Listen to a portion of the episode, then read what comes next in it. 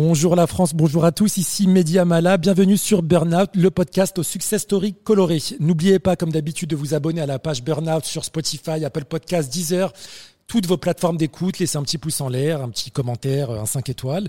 Je rappelle que le podcast est enregistré sur le ring de la magnifique euh, salle V-Punch Gym à Paris, à quelques pas du Moulin Rouge.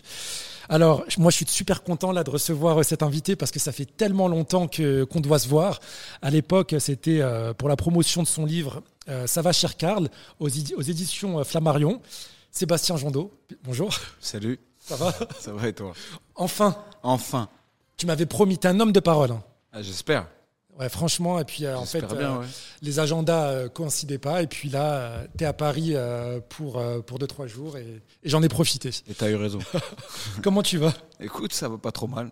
Alors, il y, a une, y a une, tu sais, il y a une tradition sur ce podcast, c'est qu'on refasse un peu le CV de nos invités, et on commence toujours par, le, par, son, par l'enfance. D'accord. Est-ce que toi, tu, tu te rappelles un peu de l'enfant que, que tu étais, et est-ce que tu savais au collège, par exemple, à quoi tu aspirais à ce moment-là?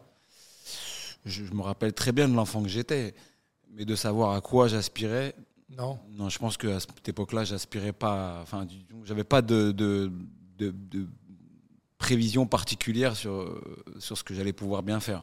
Et est-ce que tu savais que tu allais réussir, entre guillemets? Tu sais, il y a toujours le petit troisième œil ou l'intuition dans, dans, dans, dans, le ventre où tu t'es dit, moi, je sais que je vais, je vais y arriver. Honnêtement, ouais. je, je pense que je me suis jamais posé cette question. D'accord. non, mais ça serait ça serait mentir de dire ouais j'ai voilà tu non pas du tout. Ouais. j'ai toujours fait les choses au jour le jour. À l'instinct. À l'instinct vivre à l'instinct. L'éducation c'était pas mon truc c'était l'école c'était pas mon ma chose favorite. Donc euh, c'est sûr que j'ai pas j'ai pas visé sur les études pour faire des choses. D'accord dès que j'ai pu me dégager de tout ça, c'est ce que j'ai fait. Ouais. C'est ton oncle qui t'avait euh, embauché dans sa société de déménagement, c'est ça? Pas du tout. Pas du tout? Non, non. En fait, mon oncle, c'est quelqu'un qui a travaillé avec moi ouais. pendant beaucoup d'années et qui a travaillé après avec moi pour Karl, parce que je l'ai fait rentrer avec moi chez Karl. D'accord, donc c'est le contraire. Mais en fait, mon beau-père. C'est ton beau-père, pardon. Ouais, mon beau-père avait une société de transport. Ok. Et en fait, mes parents travaillaient beaucoup. Ma mère travaillait avec lui.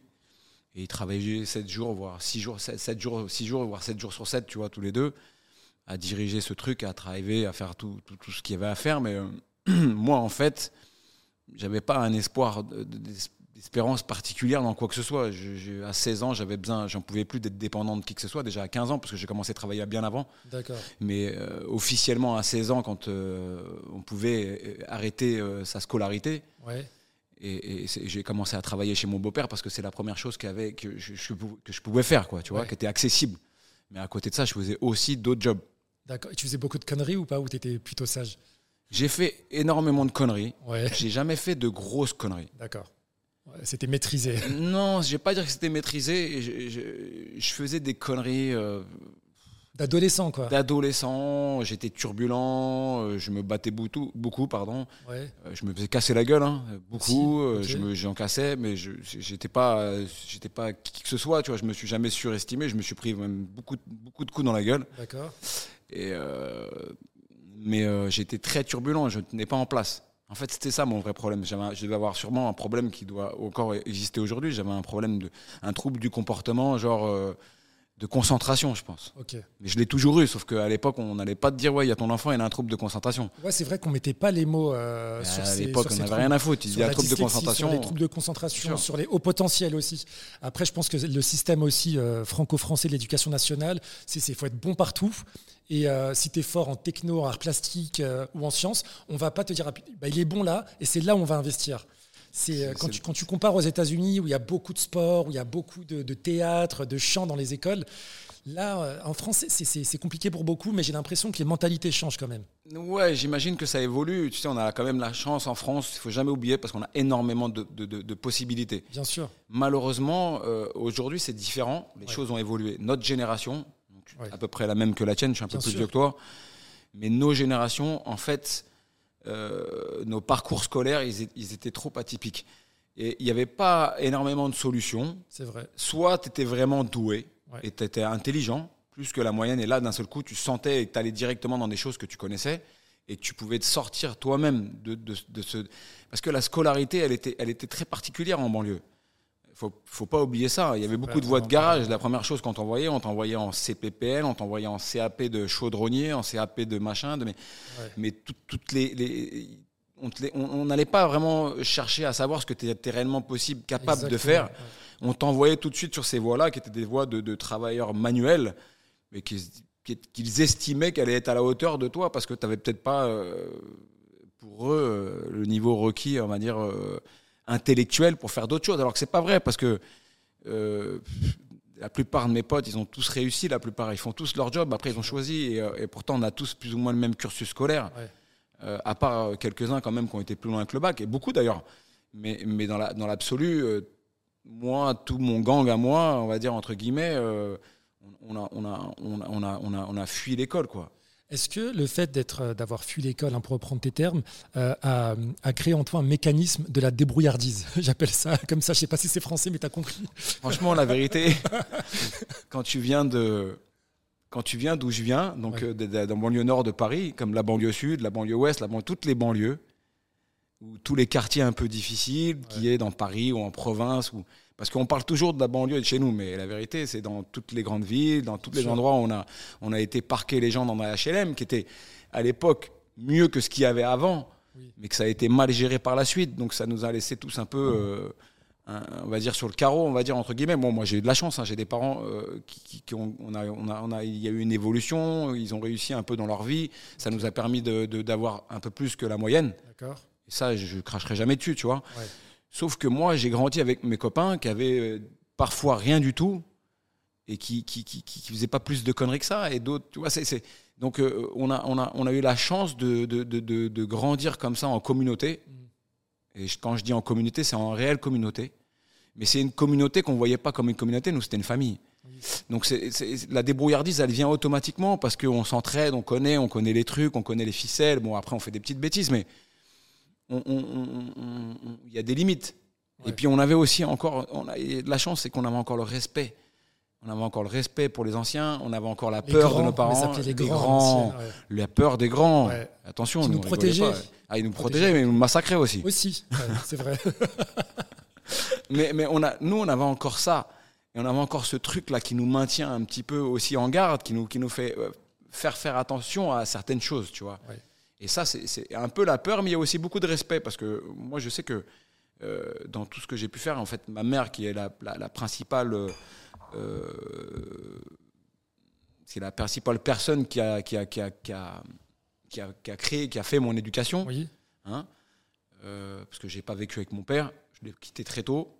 Et mon beau-père, c'était quelqu'un qui n'aimait pas les enfants. D'accord. Donc lui, c'était un travailleur. Il avait commencé à travailler à 12 ans dans les huiles. Il récupérait. Il a eu une vie de. Tu peux pas. Je pense que on se rend pas compte parce que c'est encore des générations d'avant. Euh, c'était comme c'était même pire que l'usine. C'était des gens, ils travaillaient à 12 ans dans l'huile, ils respiraient des trucs. C'était horrible. C'était presque limite. Je vais pas dire l'esclavagisme, mais on était, on sortait pas loin de tout ça, tu vois. Euh, donc ils avaient pas, lui, il avait cette, cette, cette vision des, des, enfants. Pour lui, c'était, ça servait à rien, quoi. Fallait que ça grandisse et que ça soit actif, que ça, ça puisse porter, faire, euh, créer. Enfin, je, pense qu'il n'avait pas, l'énergie aussi d'avoir cette affection ou de. Euh, si, si, mais il avait des enfants. J'ai des grands frères qui sont des, qui sont avec qui j'ai grandi, qui sont les enfants de mon beau-père. J'ai un frère du côté de mon vrai père. Ouais. Et j'ai trois grands frères, enfin plus que deux aujourd'hui, euh, du côté de, de, de, de mon beau-père. Euh, avec qui j'ai grandi, parce que mon beau-père, il est rentré dans ma vie, j'avais 4 ans, tu vois, un truc comme ça, jusqu'à jusqu'à la fin, jusqu'à que ma mère euh, décède. Et, et mais, mais, mais, tout ça, tu es obligé de, pour en revenir à la débrouillardise, en fait, tu, tu, quand tu es baigné là-dedans, tu apprends, ça vient tout seul, quoi, tu vois. Sans transition, et puis euh, je vais te poser la question qu'on doit te poser un milliard de fois, euh, Sébastien, est-ce que tu peux nous expliquer exactement ta première rencontre avec le, grand, la légende Karl Lagerfeld Avec le master. Exactement, parce que franchement, je pense que ça va, ça va intéresser nos auditeurs. Ouais, j'imagine. Parce qu'ils doivent se dire, mais comment celui-là qui vient de Garges-les-Gonesse, de Gonesse et de Boussainville, il, finit euh, à travailler pour Karl? La rencontre, elle est, elle est justement, bah, tout est lié par rapport à la société de mon beau-père. Ok. je travaillais, il y a, en fait, j'ai 15 ans. Euh, je suis encore scolarisé. Je travaille déjà pas mal. Et en plus, je sais plus, j'avais dû faire En fait, j'avais fait une vraie bêtise.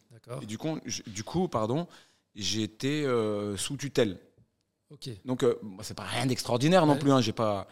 Euh, mais euh, du coup, en fait, si tu veux, euh, mes parents étaient obligés de, de, de, de- de gérer mes sorties. En fait, tout ce que j'étais plus scolarisé, je devais être géré par quelqu'un. Donc, c'était eux Ouais. qui s'en occupaient parce qu'ils n'allaient pas prendre un. Enfin, s'ils n'avaient pas eu la possibilité de le faire, j'aurais été sous tutelle d'un mec qui venait, un éducateur ou un truc comme ça. D'accord. Tu vois. Donc, donc c'était pendant les. Là, c'était pendant les vacances scolaires, en l'occurrence.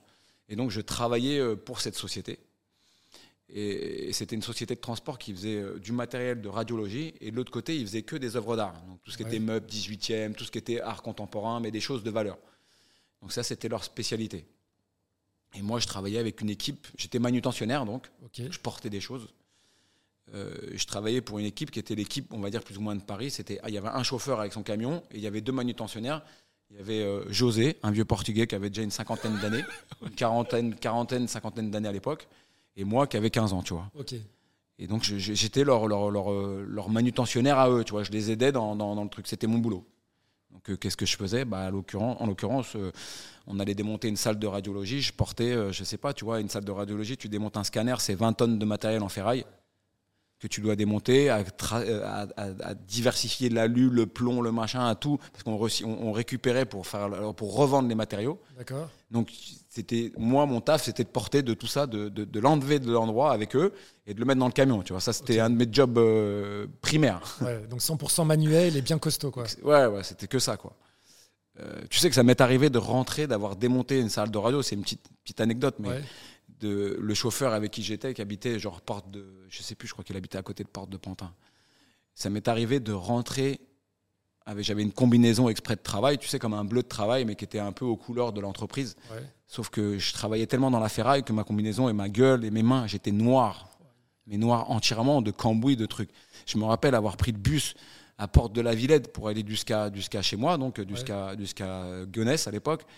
Et de personnes, tu sais, les gens qui te regardent et qui se mettent, tu sais, il y a un mètre autour de toi, tu vois, il y a personne qui veut. C'est drôle. prendre pour un Je pense à ça. Enfin bon.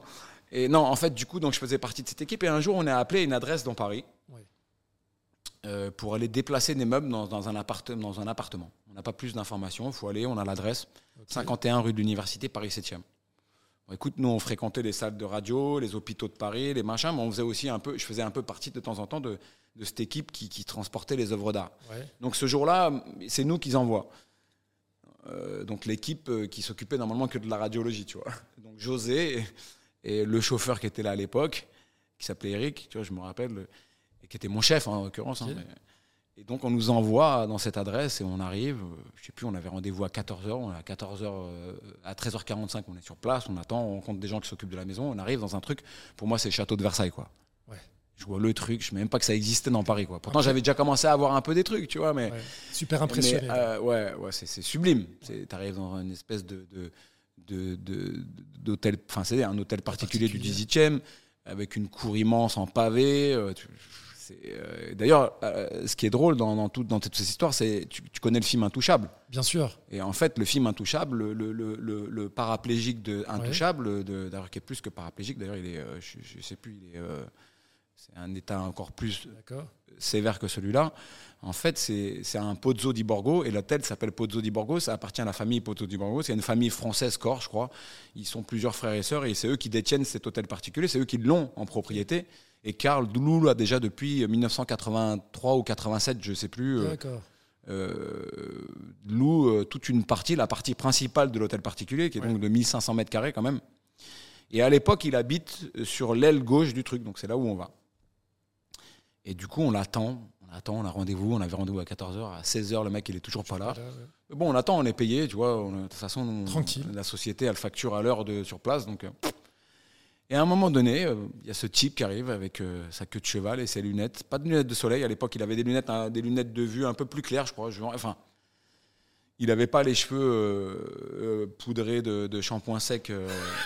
Parce que c'était ça le truc pour ça. C'est pour ça qu'il avait les cheveux poivre et sel, Karl, en fait. Mais en fait, Ouais. il faisait ses cheveux blancs. En fait, il, il utilisait du shampoing, po- po- du shampoing chlorane, du shampoing sec. D'accord, ok. Donc, il se brossait les cheveux, il nettoyait tous les jours ses cheveux, mais en fait, dès qu'il s'était Ah. coiffé, et en fait, ça te laissait une espèce de carapace blanche. euh, tu vois, c'est un peu le truc que tu. Je sais pas si vous voyez là, l'espèce de, de, de neige que tu mets sur les sapins de Noël, là, en bombe, là, qui reste collé sur les trucs et tout. Ça, c'est une exclue, ça.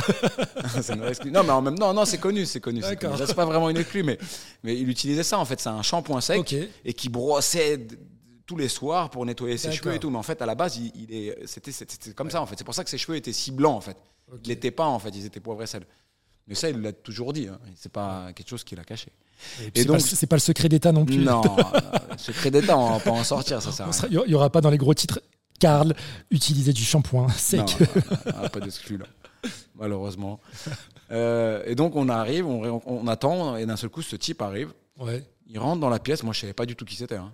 Ok. Ah non, mais, mais- c'est justement, j'avais prévu de te poser la question. Tu savais pas qui c'était. Non, pas du tout. Non, non, je savais pas du tout qui c'était.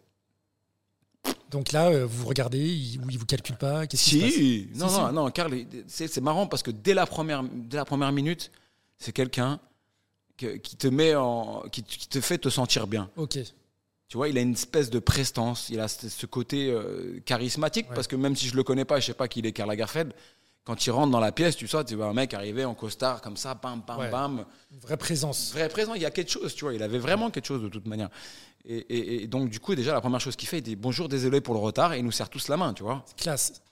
C'est classe. c'est- en- Ce qui est encore plus classe, c'est quand tu sais qui il est après Ouais. et que le mec il a cette attitude, tu vois. Bien sûr. Je veux pas dire des noms, je suis rentré chez des gens, j'ai été déplacé des œuvres d'art chez des gens connus, Ouais. des mecs qui sont à la télé aujourd'hui, qui font Balance, des films. balance, balance. Non, Je veux pas balancer, mais le mec il te dit à peine bonjour, quoi. Tu vois, à peine, même pas. Il te dit pas bonjour, il te parle Ouais, mal et ouais. tout, tu vois. Donc moi, l'impulsivité, euh, quand j'étais. En fait, mon problème à, à- à 15-16 ans, jusqu'à 45 ans, c'est l'impulsivité, tu vois. Ça a Ouais. toujours été un truc à gérer. Très compliqué. Ouais. Mais vraiment, pendant les. les- après, on va peut-être, on reviendra dessus, mais à cette époque-là, euh, je, je- même si je dois me faire massacrer, j'adore. Je, je- je- pars au quart de tour, quoi. Ouais. Tu vois. Vraiment. Donc là, il s'excuse. Non, non, il le mec s'excuse super poli, il arrive et tout. Il dit bah, écoutez, on va faire ça, on va déplacer, euh, ça vous dérange pas euh, Désolé de vous avoir fait attendre et tout. Euh, Nous, on est là. On a... Il me dit on va déplacer ces meubles dans une pièce, il faut aller de l'autre côté là-bas, vous pouvez tout prendre, je vous montre et tout. Donc on fait ça. Ça dure, honnêtement, je pense que ça a duré une heure.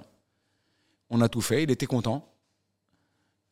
Il nous dit merci et tout, ça m'a fait plaisir, merci beaucoup. Écoutez, on va certainement retravailler avec vous, mais nous, en fait, on décidait pas ça, on était juste des, Ouais. des, des- des- des pions dans la- dans l'entreprise. mais enfin, du coup, il, il nous dit merci, il nous file un pourboire. Et quand je regarde le pourboire, je comprends pas. Ah ouais. Le mec, il nous file 500 balles chacun à l'époque. Un Pascal. Tu te rappelles 500 de ça? Ah bien, je me rappelle très bien, oui. Mais j'étais choqué. Ouais. Je- Oh c'est, on est en 90 ou 91, je, jusqu'à 90, je crois. Et euh, mais je suis choqué, la vérité. Énorme. Et là, c'est là, je me dis, mais c'est qui ce mec?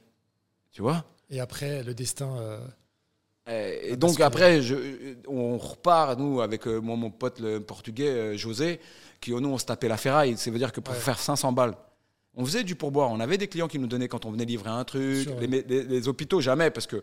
Mais les hôpitaux, on gagnait de l'argent quand on démontait les salles de radio, qu'elles allaient à la casse, Mm. et que nous, on récupérait la, la- la- la ferraille. Mais tu sais, le taf que c'est, est-ce que réellement tu peux t'imaginer le taf que c'est de démonter des trucs, des, des tonnes de cuivre, de Ouais, cuivre, et tu vois, Painful. c'est, c'est, c'est, c'est- c'est- et pour gagner 100, 200, 300 balles, tu vois, c'est à se partager avec, toutes les, avec les gars avec qui on travaillait, tu vois. Et là, euh, c'est sûr que quand as ça, tu te dis, c'est pas possible. C'est qui lui? C'est un extraterrestre. Donc après, c'est là comme ça qu'on a vu Ouais, qui il à était, petit, à petit. après, euh, Mais ce qui s'est passé, c'est que moi, j'ai fini ma scolarité et j'ai fait d'autres trucs et j'ai travaillé après pour la boîte de mon beau-père. Mais il a commencé à retravailler. Lui, il avait quelqu'un qui gérait pour lui ce genre de choses et qui a fait appel à cette société et ça a commencé à, à prendre une certaine ampleur. D'accord. Et c'est comme ça que moi, un peu plus tard, en tant encore que manutentionnaire, où là j'étais, plus scolarisé, je faisais vraiment que ça, euh, en attendant d'avoir 18 ans, parce qu'en fait, en attendant de faire le, le service militaire, où j'ai commencé vraiment à re- revenir chez Karl, à revoir et à retravailler pour lui, tu vois, de temps en temps. Mais il y avait une équipe qui bossait après pratiquement tout le temps.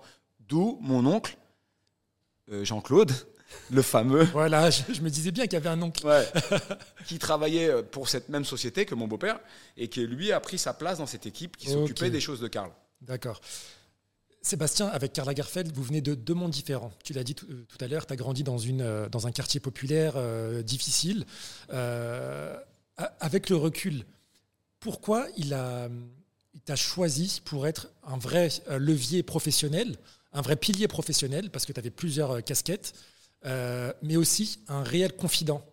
Est-ce qu'aujourd'hui, avec le recul, tu pourrais nous expliquer pourquoi, pourquoi toi Poses encore la question. C'est vrai Non, ah, je non, je me pose pas la question. Au début, je me la suis, je me la suis pas. C'est pas, c'est pas, c'est pas déroulé comme ça. Enfin, c'est déroulé comme, comme on l'a, comme je l'ai dit, comme c'est écrit, mais mais c'est pas venu, c'est pas venu directement comme ça. En fait, ce qui s'est passé, c'est que euh, je bossais beaucoup, je faisais pas mal de jobs, tu sais. J'avais un, un, oncle qui est un oncle qui est pas un oncle de sang, mais qui est quelqu'un qui a été comme un père pour moi. Ok et qui, qui, travaillait, qui, avait, qui faisait des choses dans les marchés. On faisait les, je faisais les marchés avec lui. Après les marchés, on a développé, on faisait les sandwicheries autour du Stade de France, au début de la première coupe, à la première coupe du monde de, de 98. Ok. Donc là, je travaillais pas encore pour Cal directement, mais je travaillais en fait depuis. Enfin, il faudrait que ça va prendre du temps si je t'explique tous les trucs. La version euh, courte. Mais non, mais tout ça c'est un phénomène de choses. Je faisais pas mal de jobs en même temps quand Karl me prend. en fait, quand je, un jour je, finis un chantier pour Karl, on est dans le sud-ouest de la France, il a une maison à Biarritz. On a travaillé pendant deux ans sur ce chantier-là, une maison qui faisait rénover, dans laquelle on a mis des meubles, on a fait attention, on a fait plein de trucs avec la boîte de mon beau-père et mon oncle qui était chef d'équipe à l'époque. Et ça faisait déjà, euh, on est en 98. Donc ça faisait déjà longtemps que j'étais que, que, je travaillais. J'étais revenu de l'armée en 95. Euh, ça faisait trois ans, deux ans, euh, ouais 95. Ça faisait trois ans que je travaillais pour cette boîte. J'étais à mon compte. Euh, il me voyait très souvent et il savait que je faisais 10 jobs en même temps. Donc je faisais déjà de la sécu. Parce que quand je suis sorti de l'armée, j'ai voulu faire de la sécu directement. Et on m'a envoyé dans une boîte où j'ouvrais, c'était une boîte de sécurité, mais moi je sortais de l'armée, c'était le pote d'un mec qui travaillait pour mon beau-père qui m'a dit j'ai un pote, il a une grosse société, il va t'employer. Moi, ce que je voyais, je me voyais, je, pensais, je pensais que j'allais être Kevin Costner dans Bodyguard avec, euh, avec, euh, Whitney avec Whitney Houston, tu vois. Mais il m'a dit, ça marche pas comme ça, la vie. Et j'ai fini à ouvrir la. Alors, sache une autre, une autre chose, c'est que dans toute. Je t'ai dit, j'avais un problème du comportement. J'ai des troubles du comportement, mais pas. Je, je pense pas que ça soit clinique. Mais j'ai du mal à tenir en place. Donc j'ai jamais été enfermé, j'ai jamais travaillé dans un bureau. À l'école, je, pétais un plomb quand j'étais enfant. Un peu hyperactif, quoi. J'aime être dehors. C'est aussi ce qui m'a sauvé d'avoir fait des bêtises. Parce qu'à un moment donné, dans ma vie, dans mon adolescence, j'aurais pu faire des vraies bêtises. Mais de, me savoir, de savoir que je pouvais me retrouver enfermé quelque part. Ça t'angoissait C'était pas possible. Rien que pour ça, tu vois, j'arrivais à, à, peser le pour et le contre de ce que j'allais faire comme connerie, tu vois. J'aurais pas pu être enfermé. Donc, non, mais pour en revenir à ça, donc j'ouvrais des portes, je fermais des portes dans une boutique quartier rue de la Paix. Donc ça a duré un mois, j'ai pété un câble, terminado. Je me suis mis à mon compte, j'ai fait, j'avais une camionnette et je faisais, je faisais la route dans toute l'Europe. J'ai livré des choses en direct pour la boîte de mon beau-père. Ils avaient aussi ce truc là où je. Donc j'ai eu, eu la chance de pouvoir faire ça. Mais après, il fallait, fallait le faire. À côté de ça, je travaillais au marché. À côté de ça, je faisais un peu de sécu. À côté de ça, je faisais les stades quand on a eu l'époque des stades. Euh, j'ai travaillé dans des restaurants à la montagne, faire les saisons. D'accord. Tu vois euh, multicasquette, quoi. Donc j'étais déjà un peu multicasquette, mais parce que je voulais gagner de l'oseille, c'est vrai. C'était ça a été euh, le, le, leitmotiv, bien sûr, de, pour sortir de là, parce que c'était. En fait, malheureusement, quand tu connais pas encore, quand tu t'es pas retrouvé face à toi-même et que et que tu as besoin d'exister, la première chose qui te vient à l'esprit, c'est que exister, c'est exister grâce à ça, en fait. C'est pas la c'est pas la réalité en fait. Après, tu, mais tu t'en rends compte que beaucoup plus vieux. Mais, mais c'était le leitmotiv en tout cas. Et le leitmotiv qui m'a aidé parce que j'ai fait tellement de trucs que, que, ça a quand même fonctionné. Donc je pense que Karl, il me connaissait déjà depuis 3-4 euh, ans maintenant, à me voir beaucoup plus longtemps, mais qui me voyait de plus en plus, tu vois, qui, avait, qui me voyait régulièrement. Et quand je lui ai dit, euh, Karl, j'adorerais travailler pour vous, euh, lui, il pas, il, d'un seul coup, il était assez visionnaire. Il avait une façon de voir les choses où il avait déjà fait ses plans dans sa tête. Donc, d'une idée, il allait en construire. C'est comme une collection, tu vois. On sortait du, Grand Palais, euh, il avait, on vient de faire un défilé euh, pour Chanel, et d'un seul coup, il avait un déclic, et d'un seul coup, il, a, il, a, il, avait déjà dans sa tête, il avait déjà fait, il était déjà, il avait déjà trouvé le thème du prochain défilé, mais aussi, euh, tu vois c'était comme ça, ça fonctionnait comme ça. Il faisait une campagne de pub pour la Garfeld, il, avait, il faisait ses collections chez la Garfeld, mais il avait déjà l'idée en faisant ça qu'il était déjà en avance sur l'histoire de la photo, de, la campagne de pub qu'il allait, qu'il allait faire, tu vois. Un génie, quoi. Non, mais c'était un vrai. Il faut à un moment donné, il faut. C'est un, génie, ça, ça, reste un génie. Bien sûr. C'était pour moi, franchement, je, je pas parce que c'est Karl et que c'était. Moi, j'ai travaillé pour lui, mais je, je l'ai vu par rapport à la manière avec laquelle et la facilité qu'il faisait des choses il était différent des autres. Il était différent des autres. Toi, pourquoi il n'a pas pris quelqu'un d'autre? Pourquoi moi? Parce que je pense que je lui ai apporté de la. J'ai une époque de sa vie où je lui ai apporté une espèce de, jeunesse, ouais. que j'étais respectueux, que je tenais mes distances, que j'étais pas là pour le gratter de quoi que ce soit. Il, il, a tout de suite compris que j'étais pas du tout euh, euh, un espèce de, de, de que tu vas, tu vas prendre pour faire des choses ou faire. J'étais pas du tout une marionnette. Tu vois ce que je veux dire? Tout de suite, ça, ça, il l'a su. Et il l'a vu dans mon caractère. Il m'a vu travailler, il m'a vu parler avec des gens. Moi, j'étais respectueux des gens, mais à partir du moment que tu dépassais une certaine limite, j'allais direct au charbon même avec les gens avec qui je travaillais. Donc, et j'avais pas de filtre et j'avais pas de retenue. Donc, euh, ça m'est déjà arrivé devant. Il savait le personnage que j'étais et ce que je pouvais dégager.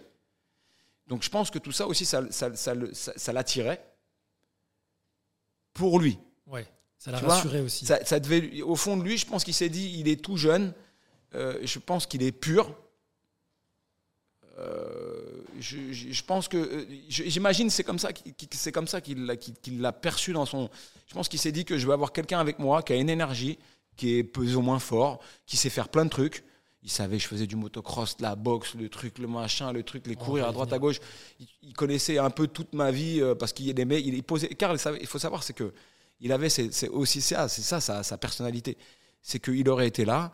Avant, tu aurais une maquilleuse, il serait en train de parler avec la maquilleuse, il serait en train de parler avec le, avec le jeune homme qui tient la salle de sport. Qu'est-ce que tu fais Tu es boxeur, tu es sportif, tu travailles ici, pourquoi tu travailles ici? Il avait ce genre d'avoir l'attention par rapport à tous les individus qui pouvaient y avoir autour de lui, tu vois.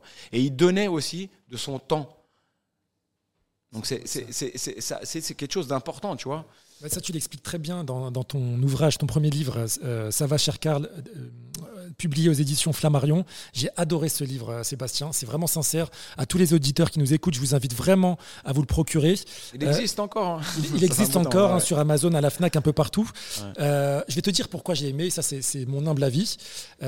c'est parce que c'est une écriture qui n'est pas élitiste on dirait, j'ai l'impression que c'est toi qui parles en fait dans le livre. L'écriture, elle est, elle est simple, elle est populaire.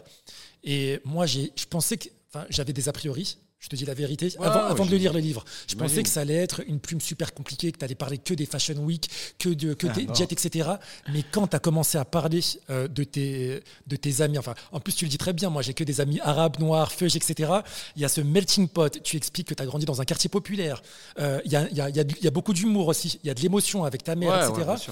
Et je m'y attendais pas. Je m'y attendais pas parce que tu fais le parallèle entre euh, qui tu es ou d'où tu viens et, euh, et comment tu as évolué.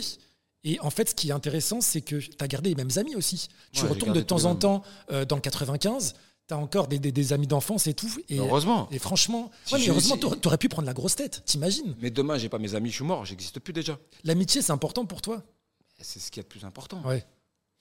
C'est ce qui est le plus important. Si tu regardes les amis de ta génération, si c'est des vrais amis, tu vas les garder toute ta vie. Et un jour, ils vont partir, tu seras, c'est soit toi qui partiras ou ça sera, sera eux. Mais, mais c'est des gens, normalement, que tu gardes toute ta vie. C'est comme un frère. Et quand moi, j'ai une éducation particulière, il ne faut pas oublier que je, dans, dans, dans je suis tout seul, moi, dans ma vie, en fait. J'ai mes grands frères d'un côté, mon autre grand frère que je vois jamais, que je vais, que je vais revoir vers mes 14 ans, que je vois beaucoup quand je suis petit, et euh, que je vois uniquement quand je vais chez mes grands-parents. Euh, moi, mes frères, c'est mes frères, ils sont dans mon quartier. Ouais ce que je veux dire? Bien sûr. Ouais, ouais, bah, on dit que les, amis, c'est la famille qu'on choisit. C'est exactement, mais et c'est toujours comme ça aujourd'hui. Et il y a un truc sur lequel je veux revenir, tu vois, c'est assez euh, particulier. Euh, aujourd'hui, on est toujours obligé de dire des blagues, des blancs, des beurres, des, des feuilles, des, des chinois, des machins. Moi, j'ai jamais grandi comme ça. J'en parle parce que tu es obligé de le dire. Mais nous, on était tous pareils. Mais ça, n'existait pas à mon ça époque. Te pas justement, parce que moi, on est de la même génération, je pense à peu près. Mais euh, ça a changé quand même. Cette génération, justement, black, blanc, beurre. Mais c'est ça, en fait, obligé de le justifier. Ouais. Mais moi, il n'y a pas de différence. On est d'accord. Mais j'ai jamais vécu comme ça. Ma mère, elle faisait venir des gens à la maison, elle s'en foutait qui s'appelle Saïd, Mohamed ou Christian ou Jacques ou, ou Pet, mon meilleur ami, tu vois. Ouais, ouais. Elle s'en battait. Elle, c'est le kiff. Il y avait pas, ça n'existe pas cette histoire de.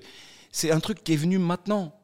Et du coup, ça nous, ça, ça, ça du coup, je trouve que euh, on est obligé tout le temps de le répéter et ça nous, ça nous, ça, comment on appelle ça, ça, euh, c'est un truc qui nous a, qui, qui, qui nous, qui nous, qui, nous, divise, qui nous divise. Oui. Parce qu'on est toujours obligé de dire, un, euh, pourquoi parler de couleur? Je suis d'accord. C'est ouf. Hein. De couleur, de religion, de sexualité, on ne devrait pas, ça définit pas une personne. Je suis complètement d'accord avec toi. maintenant, c'est maintenant, on est obligé de tout justifier, tu vois. Moi, j'ai rien contre personne, mais tu, tu, vois, et ça, je trouve ça le pire pour moi, parce que ça, c'est vraiment le truc de mon enfance. Il y a zéro différence, quoi, tu vois. Je me suis jamais posé la question. Enfin, j'ai peut-être j'exagère parce que à un moment donné où j'ai compris euh, bah toi t'es noir pourquoi t'es noir? Toi t'es asiatique pourquoi t'es asiatique? Mais c'est un truc qui a été une, à mon avis à un moment donné où, où, où tu, nous ça nous est c'est pas c'est je l'ai jamais eu tu vois jamais à me dire ah mais je comprends, c'est marrant quand même ça, vient après ça vient après c'est quand en fait on était quand même dans un cocon mais on est quand même obligé de le dire parce que même moi je le ah dis dans mon livre mes copains bah ouais mais ils, sont, ils sont algériens, ils sont tunisiens, ils sont marocains, ils sont africains, ils sont maliens, sénégalais, ils sont laotiens, ils sont thaïlandais, tu vois. Ils, partout. Ils, sont tous, ils sont bengadis, ils sont. Moi, j'ai jamais connu autre chose. Ils sont, ils sont, ils sont juifs askénazes. Enfin, ils sont d'ailleurs, c'est, sont pas juifs, c'est une religion, mais ils sont, euh, euh, je sais pas comment on peut le dire, tu vois, mais il faut, t'as compris quoi. Tu vois, on vit tous comme ça, on a tous des, c'est, c'est beau. aujourd'hui, on est obligé de. Beau message de, de, paix. J'espère, c'est tout ce que je demande. Et euh, est-ce que, euh, si on refait le lien avec Karl et d'où tu viens, entre guillemets, est-ce que ça t'est arrivé euh, d'avoir certains complexes? Parce que tu n'avais pas forcément les codes du monde de Karl. Est-ce que ça t'est arrivé de te travestir, de, de, vouloir faire genre? Ouais, mais le problème, c'est que, comment on dit? Il y a une expression qui dit. Chasse le naturel. Il revient vite au galop. C'est ça. T'as essayé tu ouais, c'est vrai. La vérité, j'ai dû essayer une ou deux fois. Il y a l'attaché de presse qui est mort de rire derrière. c'est un beau message d'espoir, ça, pour les, pour les plus jeunes. C'est pour ça que je t'ai posé la question. Ne vous camouflez pas, les gars. Merci. c'est quoi? Non, mais, non, mais c'est pas comme ça. Et puis attention, j'ai eu la chance qu'on tombe dans un, dans un univers qui est assez particulier, malgré tout, mais qui est assez ouvert. L'univers de la mode, oui. tu peux dire ce que tu veux, c'est le premier univers le plus ouvert au monde. Si on repart en histoire de couleurs et de genre, c'est le seul univers au début qui fonctionne avec tout le monde. Donc Karl, c'est quand même le dieu de la mode. C'est le, c'est le, c'est le, c'est, je vais pas dire Dieu parce que j'aime pas utiliser trop ce ah, mot parce que c'est, c'est, c'est, c'est, c'est la légende, c'est le, c'est le chef suprême de tout ça. Il faut pas oublier ça. Et, et c'est quand même le mec qui a l'ouverture d'esprit. Enfin, c'est un des mecs qui a la plus grande ouverture d'esprit. Ouais. Tu vois ce que je veux dire? Les, Alors, si on doit revenir sur les couleurs, les noirs, les arabes, les, les, jaunes, les verts, les trucs, les machins, les, les, gays, les pas gays, tout ce que tu veux, les traves, les trucs, les machins, lui, c'est toute sa vie. Tu vois ce que je veux dire? Donc, euh, pour moi, je lui amène une couleur en plus dans son panel, tu vois. tu vois ce que je veux dire? Donc ah, ça sert à rien d'un moment donné de se camoufler. Il faut juste être. Et c'est ce qu'il aimait chez moi aussi, c'est qu'il c'était. C'était mon naturel. Après lui, n'oublie pas ce que je t'ai dit, un truc qui m'a pris comme une espèce de, euh, je vais pas dire de, de, pierre un peu pure comme ça. Ça fait un peu. Non mais tu peux, c'est important, c'est important de se la péter un peu. Euh, non non non, c'est pas se la péter, mais il prend comme une pierre qui a pas été taillée et c'est lui qui va faire. Si tu veux, ma mère a fait une première partie de, de de, de, de, de, la taille de, de ce, de, ce morceau, de, ce rocher, donc ce qui est une éducation, euh, et qui a veillé à ce qu'elle soit quand même, malgré les bêtises que je fais, que j'ai pu faire, et j'en ai fait pas mal, euh, qui a veillé à quand même qu'il y ait un minimum, et elle a réussi. Franchement, elle a réussi. Autrement, j'aurais pas, j'aurais pas réussi à, atterrir dans l'autre monde. C'est ça aussi. Et euh, à contrario, est-ce que tu n'avais pas peur de, de finir dans les travers du monde de la nuit? Tu as une hygiène de vie euh, au top. Je crois que tu bois pas, tu fumes pas, tu fais beaucoup de sport. Euh, je fais énormément de sport. Ouais. J'ai bu, j'ai eu des périodes où j'ai bu, euh, mais attends, à boire, à boire avec, un avec les copains, tu vois. oui, bien sûr. boire un coup, mais c'est pas mon truc, c'est pas un truc, c'est pas un réflexe. Moi, je me dis pas, je vais boire un coup, quoi. Mais je bois, il y a une époque où je bois zéro, par contre, tu vois. j'ai une, une c'est pas ça s'est fait automatiquement ce genre de choses je me suis non plus jamais posé cette question de me dire que j'allais finir dans les, dans les travers de, de, ce monde, puisque de toute façon, euh, moi, ce monde, j'avais qu'un pied dedans, et le reste, il était dans mon autre monde. Donc, tu vois, je naviguais, tu vois, j'ai un espèce de caméléon. Moi, demain, j'étais euh, très solide. Euh, aujourd'hui, je suis là. Demain, je suis autre part. J'ai, j'ai la chance. Alors, si je dois avoir une faculté, c'est d'être caméléon et de m'adapter à beaucoup de situations. Mais ça, c'est beau, c'est le mécanisme de beaucoup de personnes issues de banlieue, euh, Sébastien. Mais parce qu'on n'a pas le choix. C'est ce que je te dis depuis le début. Ouais. C'est ça, c'est notre éducation, c'est notre chance à nous. C'est c'est le truc qui normalement vient avec le personnage que tu crées, qui, qui, se crée petit à petit quand tu, quand tu vis comme ça. Et, je pense que c'est une force et qu'on ne l'utilise pas assez euh, suffisamment. Mais, mais, mais comme on, te maltraite le cerveau, on te traite d'espèces de, de, de, de, de, de débile mental depuis ton plus jeune âge, qu'on malheureusement on, on te rabâche ça et qu'on te renvoie sur des trucs, automatiquement tu peux pas croire en toi. C'est ça la vraie complication de tout ça. C'est demain il y aurait un mec depuis le début qui qui, qui, qui est pas de faire, je te parle pas de faire du cinéma en politique, mais de d'aider vraiment, mais dans certains sens pour faire comprendre aux jeunes que la force c'est eux qui l'ont, c'est pas on va pas leur amener, ils l'ont, mais de l'utiliser parce qu'ils l'ont, mais en fait on leur montre pas comment l'utiliser. Sébastien, euh, sans transition, on va parler de ta deuxième casquette, parce que tu as beaucoup de casquettes, qui est ton rôle de consultant et d'ambassadeur de la marque Karl Lagerfeld. Euh, est-ce que tu peux nous expliquer et expliquer aux auditeurs en quoi consiste euh, ce rôle? Qu'est-ce que tu fais Qu'est-ce que tu apportes au quotidien pour la maison Karl Lagerfeld Et cette marque de, prêt-à-porter, bah, notamment pour la collection Homme? Ça, c'est encore un nouveau, c'est une nouvelle casquette et c'est une, nouvelle vie. Ça fait déjà maintenant quelques années, hein. c'est depuis un petit peu avant le départ de Karl où en fait la marque euh, me propose de faire une collection. À l'époque, Karl était encore vivant. Et bien sûr, il lui demande à lui avant. Donc il, voulait faire une espèce de, de collection euh, Sébastien Jondot. En fait, c'était, pas vraiment moi qui allais dessiner des vêtements, de quoi que ce soit, parce qu'à l'époque, euh, je suis juste le, secrétaire privé, le garde du corps de Karl.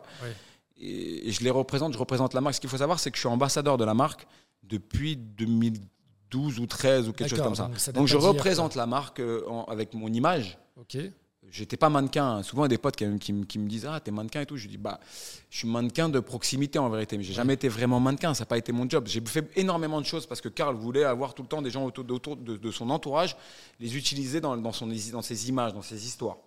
Mais je deviens quand même un plus ou moins entre, guillemets mannequin pour la marque, donc ambassadeur. Mais c'est pas comme un mannequin normal. J'étais ambassadeur. J'étais Sébastien Jondot, le bras droit de Karl Lagerfeld, ambassadeur de la marque Lagerfeld. Donc, euh, donc ça commence comme ça. Après, euh, ils me proposent de faire cette collection avec bien sûr leur équipe de, stylistes à l'époque sur l'homme euh, chez Karl. Et ils demandent bien sûr l'aval de Karl avant. Il dit OK. Et Karl m'en parle comme si ça venait de lui, tu vois. Il est bien parce que à la base ça vient pas ça vient de ça vient de Caroline Lebar et de Pierre Paolo Rigui qui est le PDG de la marque déjà à l'époque et qui ont décidé ça eux avec les designers qui s'occupaient de l'homme. Et c'est eux qui ont amené l'idée à Karl, et Karl a adoré l'idée, mais Caro, qui connaît Karl par cœur, aussi connaissait le personnage. Elle savait qu'en lui amenant, ça lui faisait plaisir parce que lui a amené, allait amener aussi m'amener l'idée, quoi. tu vois, une bonne nouvelle pour toi. Et, c'était aussi lui, comme c'était, c'était quand même, il est quand même le boss, tu vois. Il aimait, euh, c'était lui, quoi, qui avait eu l'idée. Donc c'est assez drôle, mais en fait, donc du coup, c'est comme ça que ça a commencé. Mais là, en fait, je me suis dit, ça se trouve, Karl, il va vouloir m'aider. Tout. Il m'a dit alors comment tu vas faire et tout? J'ai dit bah je sais pas, on va voir, je vais. Et, en fait, j'ai travaillé, il a jamais rien voulu savoir, il m'a jamais aidé de quoi que ce soit. Il a juste voulu voir le résultat. Et il a été, il a, il a, il a, il a vraiment aimé le résultat. En fait, on avait fait tout simplement, j'avais repris toutes les pièces que j'avais dans mon dressing à moi, j'avais tellement de fringues que j'ai dit bah écoute, j'aimerais euh, la garde-robe de Sébastien Jondot, ça serait ça. C'est comme ça qu'on a dessiné avec l'équipe euh, de chez KL de faire le, de dessiner cette collection. Ok. Donc on en a fait une première, on en a fait une deuxième qui a fonctionné aussi. Euh, malheureusement, sur la deuxième, c'était l'époque où Karl est décédé. En 2019. Donc voilà. Et après, en fait, quand, quand, quand, Karl est décédé, il y a eu pas mal de choses et tout. Et c'est vrai que la maison Lagerfeld, ils sont venus me proposer de travailler avec eux maintenant vraiment, euh, toujours en me gardant en tant qu'ambassadeur de la marque et en devenant product consultant. Donc ça veut dire que je travaille avec eux sur les collections, je donne mon avis, je dessine des choses que je leur donne, que je leur soumets que je soumets au, que je soumets au designer qui est le designer de la marque qui s'appelle Woon Kim, qui est lui le designer qui, qui, dessine vraiment. Et en fait, on travaille ensemble. Et moi, je, il, me sou, là, par exemple, sur les prochaines collections, tu vois, il, me donne le, le, comment on appelle ça déjà, le, mood board de la collection et ils me disent que qu'est-ce que moi là-dedans, qu'est-ce que je ferais, qu'est-ce que je porterais, comment je le dis. En fait, si tu veux, leur, leur atout avec moi, c'est d'avoir quelqu'un qui est sur le terrain et qui a eu l'habitude, qui fait déjà. À la base, c'était surtout sur les collections de sport. Donc je connaissais plus ou moins tous les sports. Je, savais comment les matières elles fonctionnaient, comment utiliser les vêtements. Tu vois, c'était vraiment euh, c'est mon, domaine quand même. Ça reste mon domaine. Donc euh, et donc du coup avec eux c'est comme ça que je travaille. C'est que je leur amène euh, ma touche personnelle et on travaille ensemble et ils décident sur des choses. Ça non ça va pas le faire, mais ça ouais c'est bien, c'est une très bonne idée. Tu vois on l'aurait pas eu en sachant que nous on va pas l'utiliser comme ça. On ne l'aura même pas utilisé parce que quand tu designes des vêtements Ça ne veut pas dire automatiquement que tu les utilises. Moi, j'utilise tous les vêtements et après, je travaille comme, par rapport à ça. D'accord. Et euh, c'est quoi ta source d'inspiration? Enfin, même si c'est pas toi qui les dessines, tu as, un vrai rôle à jouer là, dans les collections qui sont euh, dessinées, euh, créées par le, directeur artistique. Est-ce que parfois tu te mets dans la tête de Karl Tu t'imagines être lui un peu, dire ah non, ça il n'aurait pas aimé, ça il n'aurait pas validé? Ouais, ça m'est déjà arrivé. Ça, honnêtement, ça m'est déjà arrivé. Mais oui, c'est des choses auxquelles tu penses, puisque tu as, as, quand même la décision et le pouvoir de pouvoir faire quelque chose. Donc c'est important. Après, après moi, je j'ai pas genre au jour d'aujourd'hui, j'ai pas le si tu veux ma place, elle est, elle est à un certain endroit, donc j'ai pas la euh, J'imagine pas une collection, tu vois. Je me dis pas dans ma tête, tiens, je vais imaginer une collection. Peut-être un jour, si on me le demande. Ok. Mais ça t'intéresserait pas, toi, de, de, de, créer une vraie collection de A à Z, justement? Oui, mais ça, ça bien sûr que ça m'intéresserait. Mais tu sais que maintenant, en fait, c'est ça, ça c'est sûr que ça m'intéresserait plus que tout mais c'est un vrai job et c'est un vrai challenge, tu vois. C'est quelque chose de se renouveler, tu vois. Moi, moi, moi, moi avec eux, j'ai des, des, des, je leur soumets ce que j'aime et bien sûr il y a des styles. Je me dis bah tiens c'est marrant ça, tu vois. Avant je sais qu'avec Karl, par exemple, pour revenir à ce que tu disais, il avait cette manière-là de s'habiller, moi j'avais cette manière-là de m'habiller, on mettait les cravates comme ça, les chemises c'était ce genre de chute parce que Karl il dessinait beaucoup de ses vêtements aussi. Les chemises par exemple, toutes les chemises qu'il portait c'était des chemises qu'il faisait, qui dessinait lui-même. Il y a beaucoup de choses qu'il faisait. Tu vois, c'était pourtant il dessinait des vêtements de femmes, mais il dessinait aussi ses vêtements à lui. Et euh, donc, euh, tu vois, il y a tout ça. Et donc, moi, je reprends des trucs que j'ai connus, que j'ai que j'ai vus, que j'ai portés, que et je, je, mets un peu ma patte dessus de, de, ce que je vois dehors, de ce que je vois quand je voyage, de ce que je vois dans, dans, dans la vie, dans ma vie au quotidien. Tu ce vois. Que, ce que tu portes aujourd'hui, ça, ça, vient de, de la collection euh, Homme Karl Lagerfeld. Tout à fait. Ce que je porte là aujourd'hui, c'est une pièce qui était dans une des collections qui est déjà qui, est, plus en vente actuellement. C'est une des collections que j'ai dessinées avec eux. Mais ça, par exemple, c'est tout à fait moi. Ouais, c'est un double t-shirt. Moi, j'ai toujours. C'est un truc de ouf. Moi, j'ai. C'est quoi Je suis très frileux. Je mets toujours deux t-shirts. Donc, c'est rare que j'ai un seul t-shirt. Donc, en fait, le, ce, truc-là, c'est un seul t-shirt. En fait, tu vois, il y, y a des fausses manches là. D'accord. Ok, ah, c'est pas mal. C'est juste en fait. Comment, on, fait, comment on fait aujourd'hui pour se procurer des, des, pièces de, des collections de, de, la marque Karl Lagerfeld? Est-ce qu'il y a des boutiques? Est-ce que c'est du e-commerce Je crois qu'on a 200 boutiques dans le monde. D'accord, dans le monde. non, mais il y a le e-commerce. On, on, vend beaucoup sur Internet, bien sûr. On a un site Karl Lagerfeld qui est un site qui fonctionne très bien, qui est d'ailleurs qui est qui, qui, est énorme d'ailleurs, c'est grandiose d'ailleurs, il y a pas mal de choses qui s'y passent dessus, il y a toute l'actualité. Et en plus, on a cette, cette branche de e-commerce comme beaucoup de marques de vêtements aujourd'hui. Et, c'est surtout qu'on a maintenant, je crois, euh, il faudrait se renseigner, mais je pense qu'on n'a pas loin de 200 boutiques dans le monde, je crois, c'est ça, non? Oui.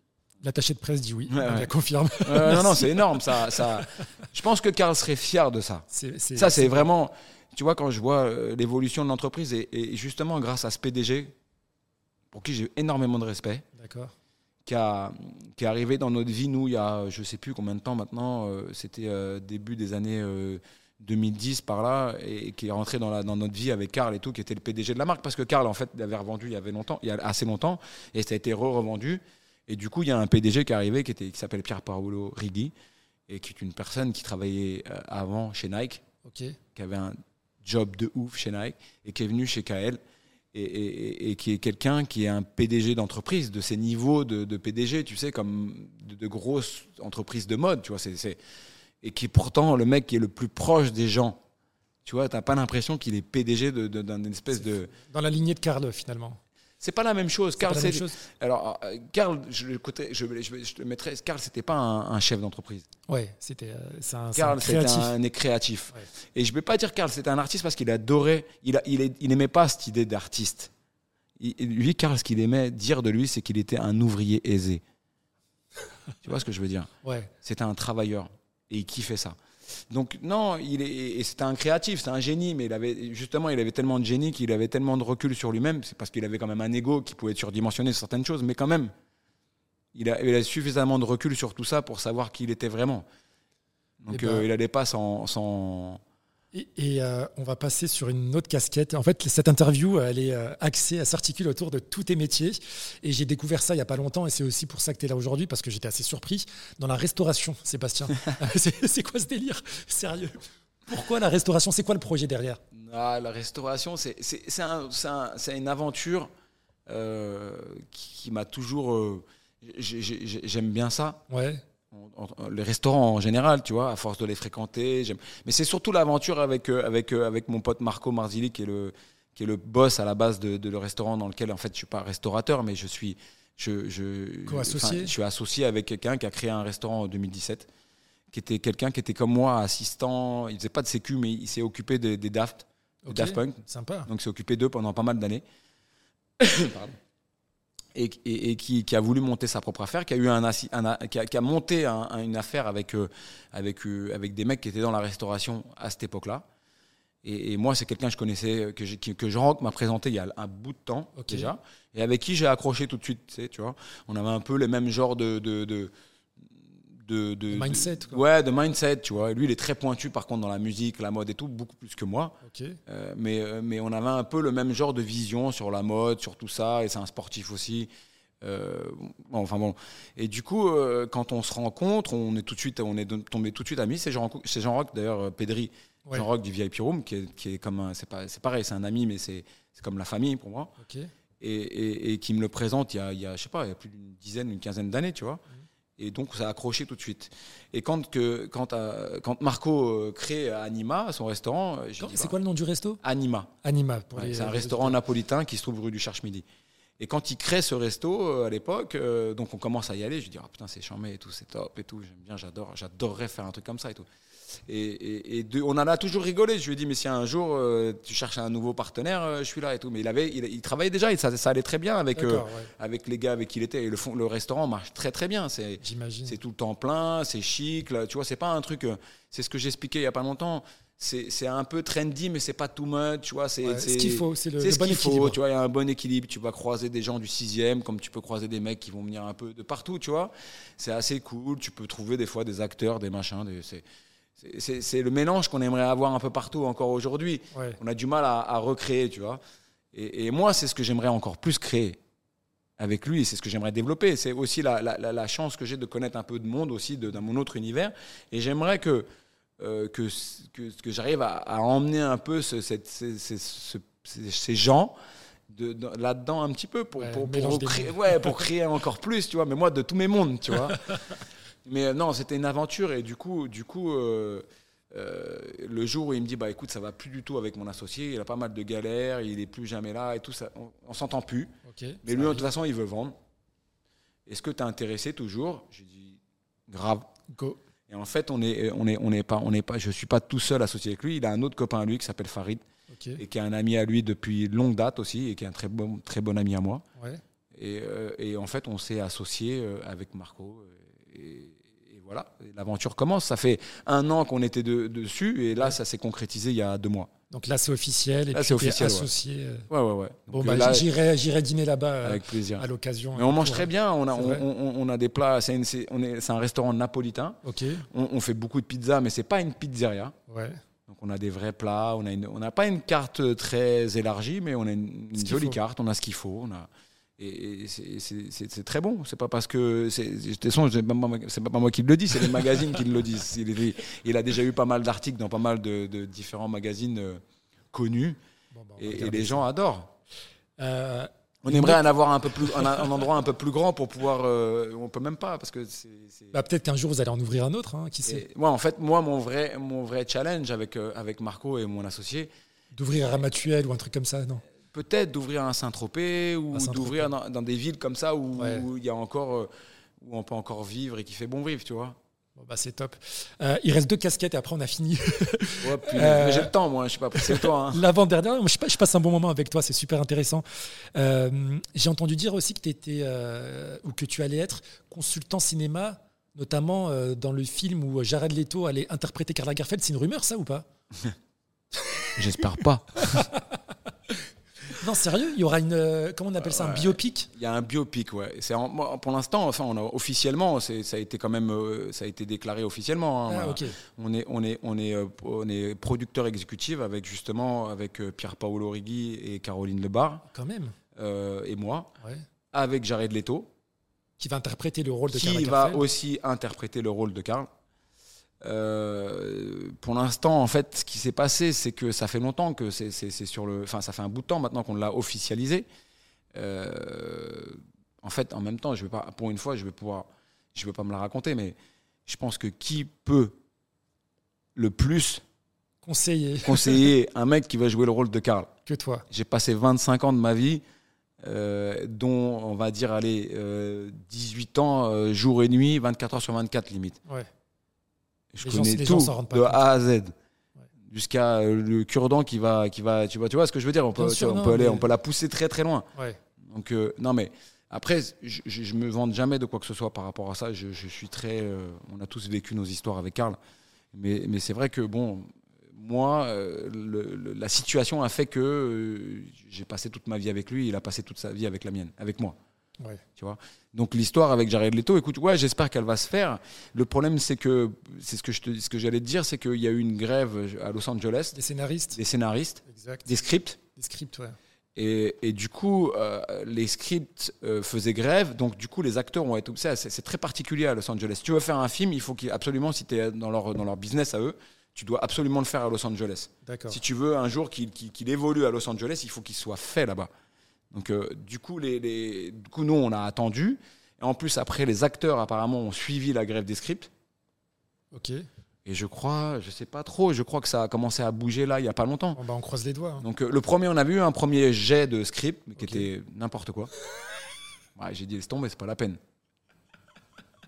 mais ils ont bien. accepté tout de suite. euh, On avait fait un rendez-vous avec, avec Pierre Paolo et, et Caro et, avec l'équipe de, de Jared, mais euh, ils ont tout de suite compris que ça allait c'est- pas le faire. Mais comment tu vas faire pour te battre comme une machine comme Hollywood, où ils sont là pour scénariser, pour embellir, pour créer du drama? Peut-être que- peux- ça n'existe pas en Non, plus dans la vraie vie de Karl. Est-ce que toi, tu. Non, il y en a du. y a- y a- en fait, c'est pas, il y a pas du drama, Enfin, je, ca- je caricature un peu. mais euh, mais on va, il y a, il y a- y de la matière. Est-ce qu'ils vont, est-ce qu'ils vont ajouter de la fiction? N'as pas peur de ça, toi, qui est très proche de, de la réalité, et puis que, que tu, défends vraiment son image et... Moi, je pense que ça dépend sur quel axe ils vont rajouter de la fiction, en fait. Ouais. Parce qu'il y a une fiction qui n'a pas besoin de fiction. hein. Il y a déjà toute une partie qui, qui, est- qui est tellement loin du commun du mortel que, tu sais, moi, j'explique ma vie des fois à mes potes. Heureusement que ce sont mes potes parce que des fois, j'ai des anecdotes. Si je dis ça à un mec que, que je connais pas, il va me dire, mais c'est quoi ce mytho? Il sort d'où lui? Ouais, Tu vois ce que je veux dire? Tellement ça va loin. d'accord. Tellement on est loin. Donc il y a matière. Il y a matière. Il n'y a, Bon, pas bah, besoin de fi- y a pas besoin de fiction. Bon, si, si le Mais, film- mais, mais, mais bien sûr qu'ils vont toujours chercher euh, dans les points euh, ce qui fait vivre, c'est ce qui fait vendre aujourd'hui. Oui, voilà, Ils il vont aller peu- chercher des histoires un peu euh, croustillantes. C'est ça, le c'est ce truc, que c'est qu'on vit dans un monde que euh, qui- on peut, on- déjà on, veut toujours des trucs particuliers, alors que parfois la réalité elle est tellement magique déjà. Ouais. Tu vois ce que je veux dire? C'est ça aussi le vrai problème de de, de, de, de- de l'être humain aujourd'hui. Puis euh, surtout avec euh, ce grand monsieur. Dernière casquette, euh, Sébastien. Et c'est pas une casquette professionnelle, c'est ta casquette de, de papa. Puisque tu es papa de la petite Julia depuis un peu plus d'un an, je crois. Un an et deux mois. Super Oui, deux mois, deux mois hier. Je te suis euh, sur, sur Insta.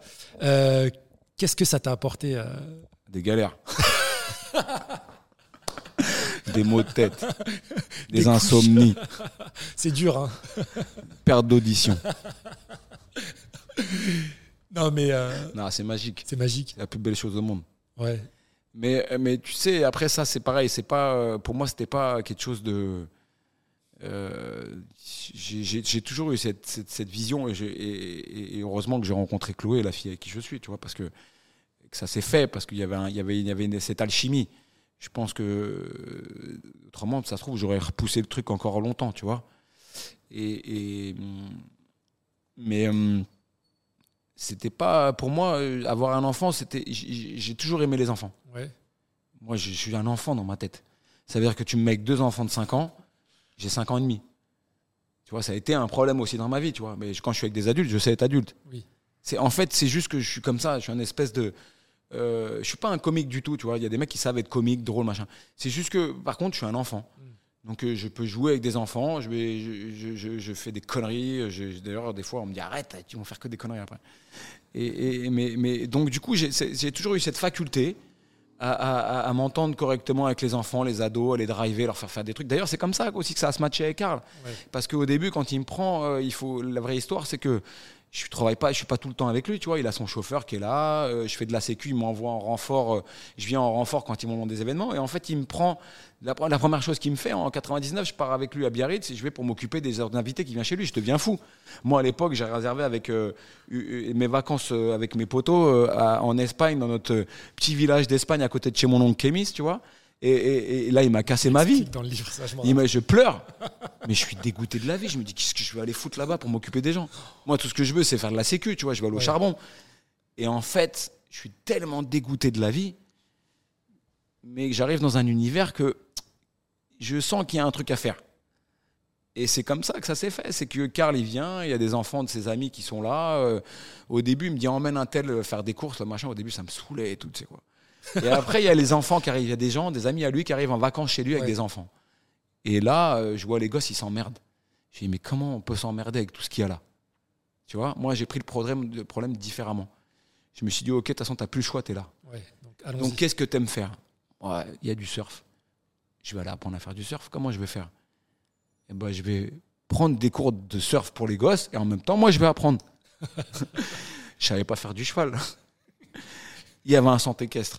J'ai pris des cours pour les gosses pour, aller faire, du, pour faire du cheval. j'ai appris à faire du cheval. C'est comme ça, j'ai tout fait. ouais. Mais en fait, je m'occupais tellement des gosses qu'ils avaient un emploi du temps de 8h du matin à 20h le soir. C'est que le soir, quand ils allaient dîner tous à table avec leurs parents, et Karl, avec la princesse, le machin et tout, ils parlaient que de moi à table. Oh Ils parlaient que de moi. ça devait être insupportable. Mais moi, je les savais autres. pas ça. Sauf qu'au bout de, de- de- de deux semaines des premières vacances, et Karl, il me dit euh, Ouais, Sébastien, ça va, les enfants, ils vous adorent. hein. Je sais pas ce que vous, vous rigolez bien et tout. Ils ont, vous voulez pas venir dîner avec nous le soir?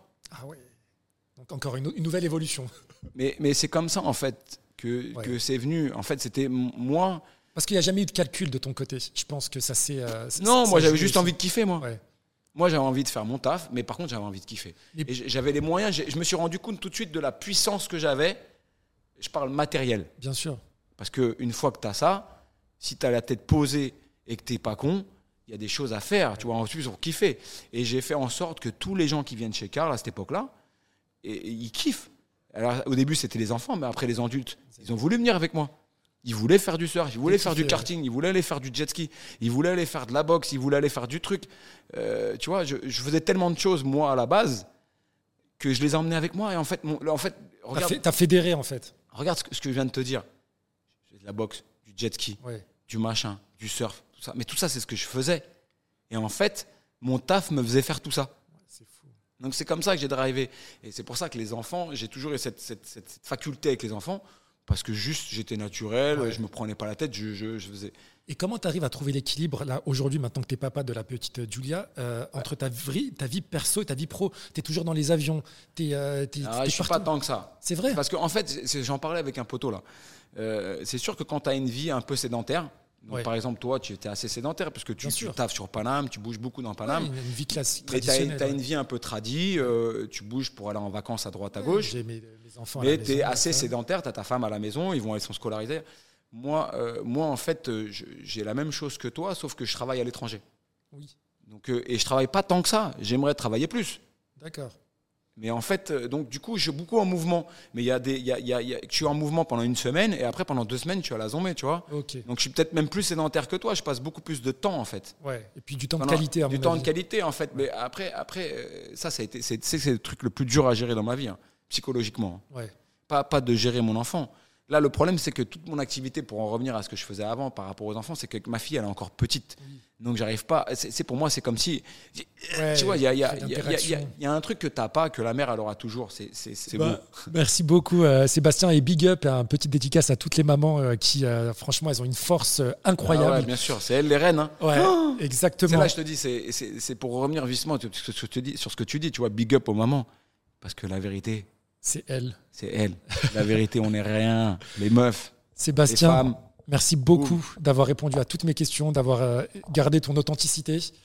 Merci à toi. C'est un plaisir pour moi. Je rappelle euh, que euh, son premier ouvrage, Ça va cher Karl, est toujours disponible aux éditions Flammarion.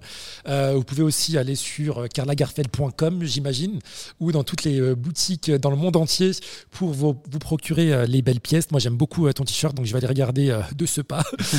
Et bah, je vous dis à très bientôt pour le prochain épisode de Burnout. Ciao, Salut les gars, ciao à Salut. tous. Merci beaucoup, Mehdi.